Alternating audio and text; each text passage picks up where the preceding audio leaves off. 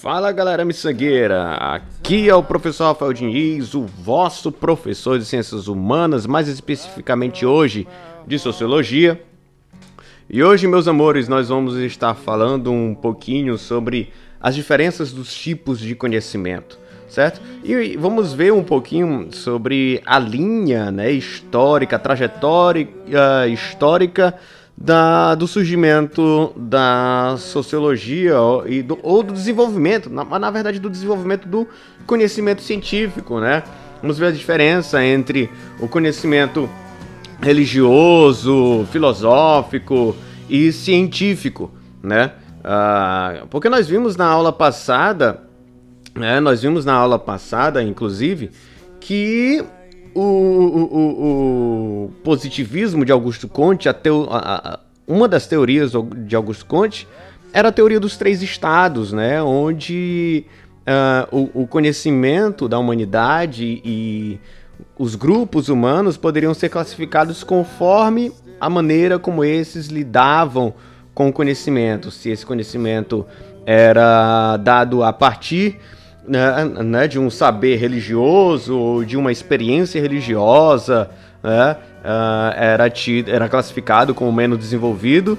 Uh, o, o, o, mais inter, o intermediário ali era o, o, saber filosófico, né, que era entendido como o estado metafísico, onde a, a, a teoria e a dedução né, se baseavam uh, se baseavam. Aliás, uh, uh, todo o saber né, se baseava apenas na teoria e na dedução.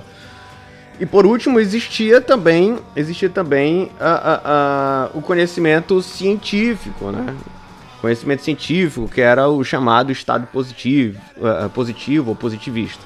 Mas nós vamos ver isso aqui com um pouco mais de afinco, certo? E um pouco mais de cuidado hoje tá bom?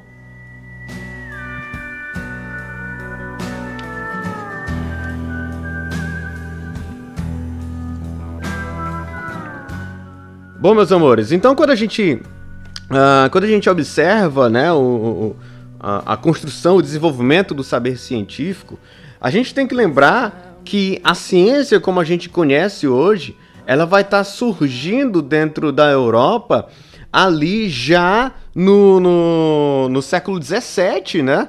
Então é relativamente recente se a gente compara, por exemplo, com a filosofia e a matemática, que são duas áreas do conhecimento extremamente antigas, né? milenares, com mais aí de 4 mil anos de existência. Então percebam, uh, então percebam que a ciência, se comparada a, a outras áreas do conhecimento, as ciências elas são extremamente recentes. E quando a gente olha a, a, sociologia, ela é mais recente ainda, porque ela já surge já no século XIX, né? Aí apenas há cerca de 200 anos atrás. Então, meus amores, é, menos de 200 anos atrás, né, se a gente for colocar os pingos nos is. Mas enfim, então vamos observar aí lá uh, em 1637, que é um dos grandes marcos do surgimento do conhecimento científico, que é a publicação, né? 1637 é o ano da publicação da obra O Discurso do Método de René Descartes. Esse francês que desenvolve aquilo que nós entendemos como dúvida cartesiana né? Aquela famosa frase, né? Aquela famosa frase do, do, do Descartes, né? Penso, logo existo. Mas o que que Descartes queria dizer com essa frase penso, logo existo? Descartes ele queria, uh, uh, ele queria, não queria dizer, na verdade, que ele existe porque pensa, certo? Na verdade, é, é o contrário. O que ele está dizendo é que ele chegou a essa conclusão de que, uh, uh, de que existe, certo? Ele chegou a essa, essa conclusão de que existe porque ele havia negado a própria existência, certo? Ele havia negado a própria existência e a primeira conclusão que ele chega é que ele, ó, se eu estou pensando, logo é porque eu, eu estou existindo. Ele, a, a dúvida car cartesiana é uma dúvida metódica, ou seja, uma dúvida sistemática, organizada, que duvida basicamente de tudo. É um ceticismo que duvida de tudo. E duvidando de tudo, René Descartes, ele percebe, ele, se faz a seguinte pergunta: será se eu existo? Será mesmo se eu existo? Então, quando ele se faz essa pergunta, ele percebe: bom, eu estou pensando. E se eu penso, é porque. Se eu penso, é porque antes de eu pensar, eu existo. Entende? Então, por isso que essa obra ela é tão marcante para a história da ciência, para a história mundial, né? não apenas a história da ciência, já que a ciência transformou tudo. Tá bom? Então, 1600, nunca se esqueçam disso. A, a, a, obra que inaugura o surgimento das ciências como um todo é justamente o discurso do método de René Descartes, certo? Claro que quando você mistura a obra de Descartes junto com as obras de Francis Bacon, a gente tem a união do empirismo de, de Francis Bacon e o racionalismo de Descartes. E, a, e aí sim a gente tem essa nossa ciência como nós a conhecemos hoje, tá bom? Para vocês terem uma ideia, a, a, a, sociologia só vai surgir ali em 1830 com a, com, com publicação da obra, né, Curso de Filosofia Positiva do Augusto Conte. Então, para vocês terem uma ideia, o quão é recente a sociologia e o quão recente é a as ciências, com, com recentes são as ciências, tá bom? Uh, bom, continuando.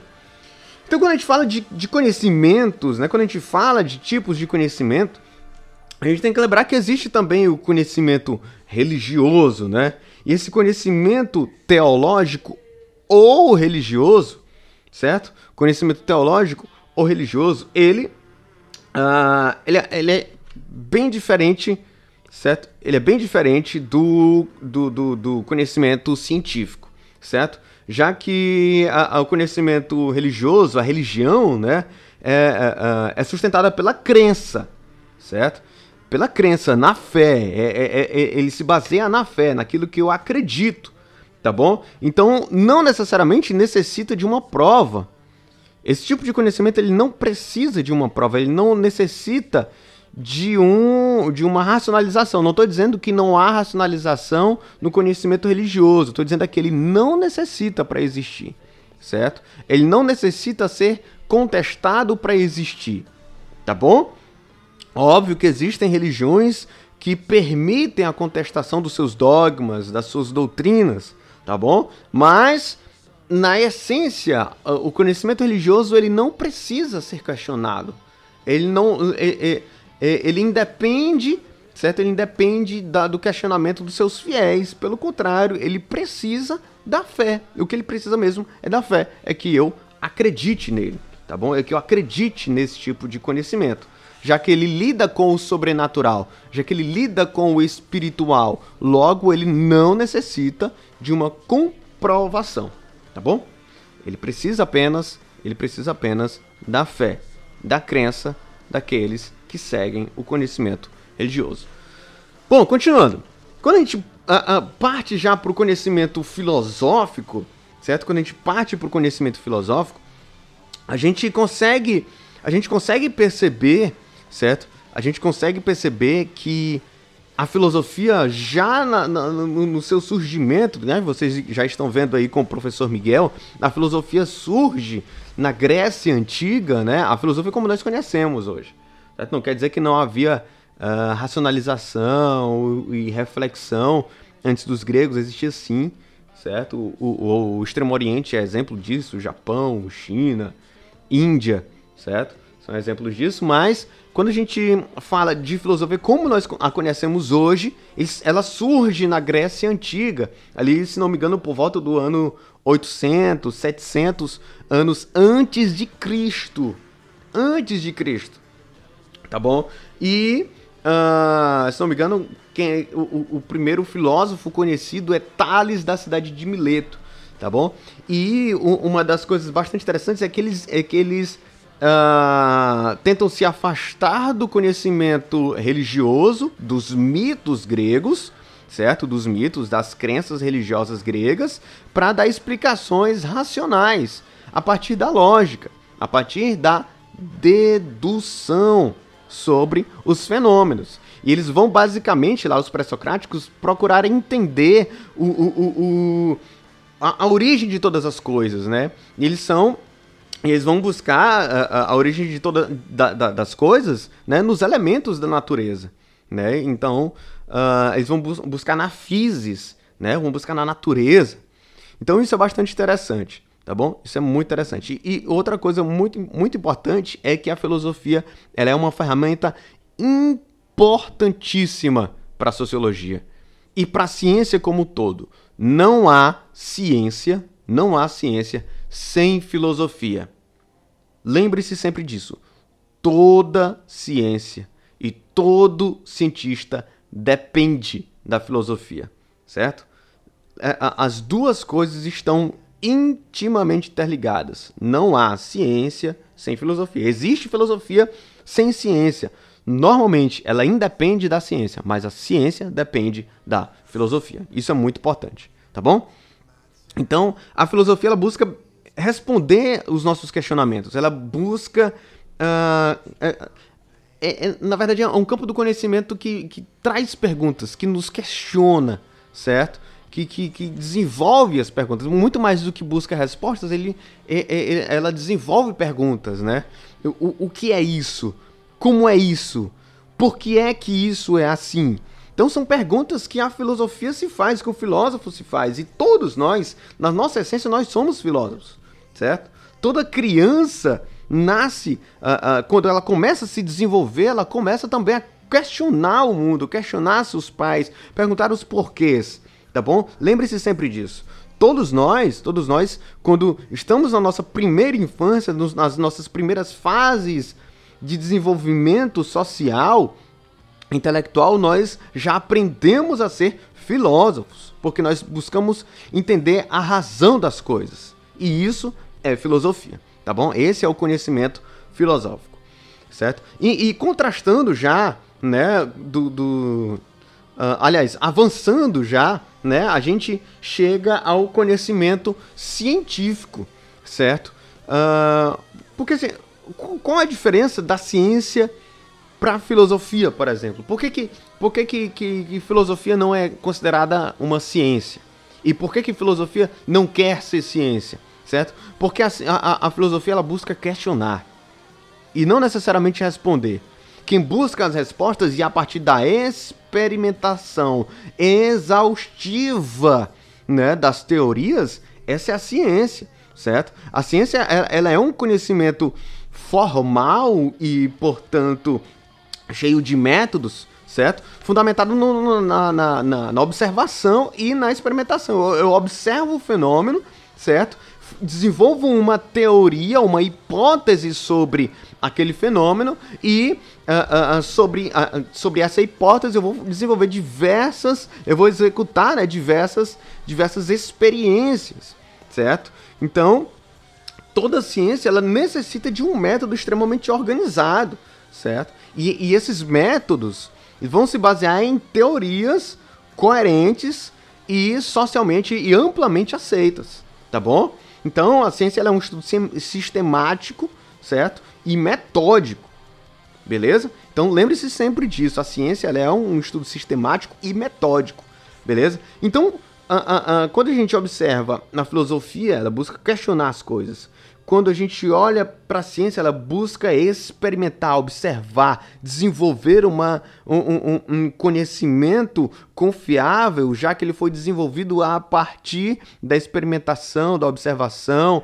certo? Mas não quer dizer que esse, que esse conhecimento não deve ser questionado. Pelo contrário, ele vai ser sempre questionado. É função da filosofia viver questionando as suas próprias respostas, certo? E quem faz essas questões é a própria filosofia. Olha a ferramenta da ciência aí, ó. A filosofia vai ajudar a ciência a continuar sempre questionando as suas respostas, certo? Então, a, a, a, gente consegue já definir muito bem a diferença entre conhecimento religioso, conhecimento filosófico, conhecimento científico. certo? E por último, a gente tem o conhecimento do senso comum. E esse conhecimento do, do, do, do, do senso comum, certo? Ele está baseado apenas, apenas numa experiência, certo? Mas essa experiência não é levada à negação, ela não é levada para a observação, ele é puramente empírico, não teórico, certo? Não teórico, é puramente empírico. E isso é muito importante da gente, da gente pensar, da gente perceber, certo?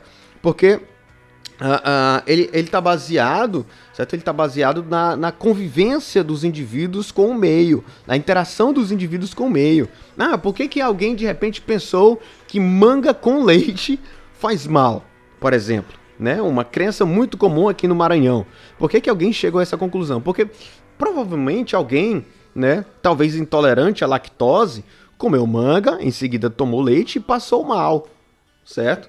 Mas é, ela não procurou refletir o porquê ela passou mal. Logo, ela associou comer manga e em seguida tomar leite, né, e passar mal a, a, a, a união desses dois ingredientes, né, a manga, a fruta manga e o leite, mas não procurou refletir sobre a verdadeira razão desse, desse seu mal-estar. Então percebam que o senso comum, certo? Ele compreende um conjunto de saberes, certo? E práticas que são produzidos uh, uh, baseados, né? Eles são produzidos e, e, e, e, são também baseados nas experiências dessas sociedades, certo? Da, dessas sociedades humanas. E, ele é construído a partir apenas da, da, da observação e do aprendizado. Né? E, esse aprendizado ele, ele observa, certo? Aliás, aliás, ele, ele se desenvolve, certo? A partir da, da dos fenômenos cotidianos, né? Do, do, nosso dia a dia. E, e assim ele vai sendo transmitido socialmente, né? Ao longo das gerações, né? De pai passando para filho, avô passando para os seus netos e, e, e, e eu depois vou passar essas crendices também né, para os meus filhos e netos e assim sucessivamente. E assim se desenvolve o conhecimento do senso comum, tá bom? Então, percebam, percebam que o senso comum ele é puramente empírico e, portanto, apenas, é, é, é, apenas a partir da experiência pessoal dos indivíduos com o meio e, e a ciência não, certo? A ciência ela utiliza razão e experiência para chegar a um ponto a, a, a um ponto em que aquela hipótese foi questionada até a exaustão. Tá bom, meus amores? Então a sociologia também se desenvolve dessa maneira. A sociologia como ciência, ela se utiliza do método científico. Lembrem-se sempre disso aí. Então, meus amores, essa foi a nossa aula de hoje, certo? Uh, eu espero que vocês reflitam, reflitam bem sobre isso. Uh, vou estar tá mandando alguns desses materiais que eu, que eu utilizei para a aula de hoje. Vou estar tá mandando aí no, no, no, grupo do WhatsApp, vou estar tá colocando também lá nos, nos, grupos do Classroom, tá bom? Nas nossas salas virtuais. Então, meus amores, esse foi a nossa aula em formato de podcast. Então, fiquem ligados, ouçam com atenção, certo? Uh, e esse áudio vai ficar guardado para vocês com muito carinho. Abração e até mais. Beijo, meus amores e amoras.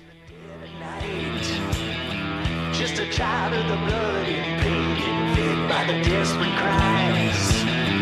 I got a darkness inside and never seems to go away.